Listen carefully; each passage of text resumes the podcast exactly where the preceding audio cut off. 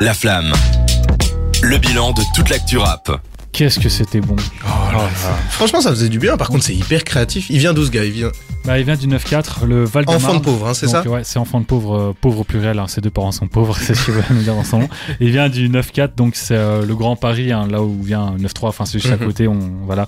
Donc c'est la banlieue parisienne. Euh, le mec, il n'a pas son âge, on- il n'a pas fuité, je l'ai pas trouvé.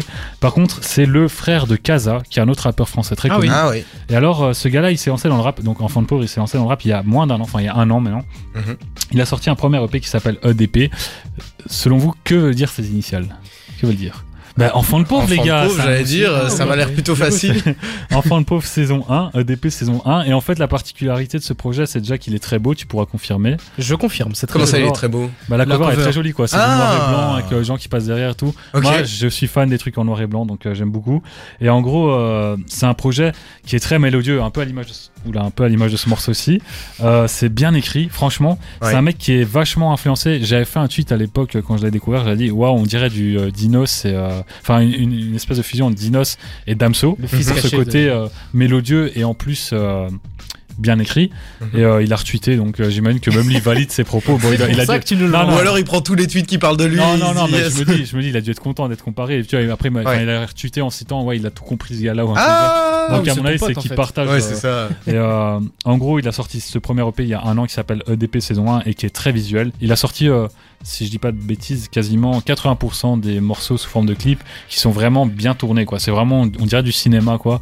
Il essaie de faire une espèce de petite série. Bon, Mhm. c'est- c'est avec les moyens du bord, donc c'est évidemment pas un truc exceptionnel, mais c'est très beau visuellement. Ah, mais l'idée est là, le, le projet. Ouais, la euh, DA artistique du projet, elle est vraiment soignée. Et puis, il y a ce projet euh, qu'on vient- enfin, dont est issu ce morceau qui s'appelle Ouvert. Ça, c'est le morceau éponyme. Donc, c'est Mhm. euh, le dernier morceau du projet.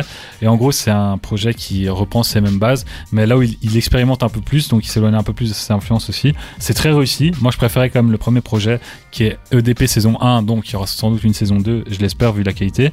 Et euh, donc là, c'est le projet Ouvert. Ça, c'est l'outro. Et en fait, Ouvert, je sais pas si tu l'as écouté parce que t'as retiré la scène à la fin.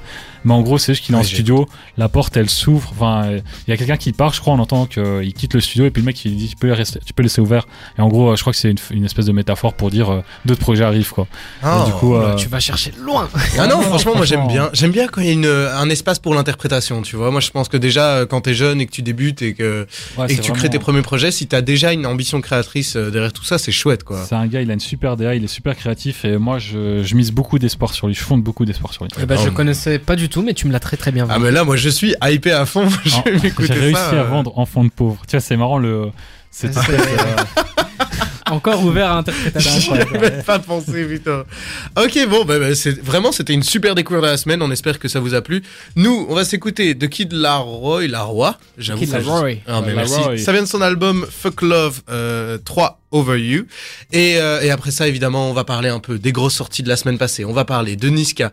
On va parler de Classico organisé. Ça a l'air de vous déchaîner sur l'Instagram d'Ether Belgique. N'hésitez pas à réagir là-bas. On prend en compte. À tout de suite.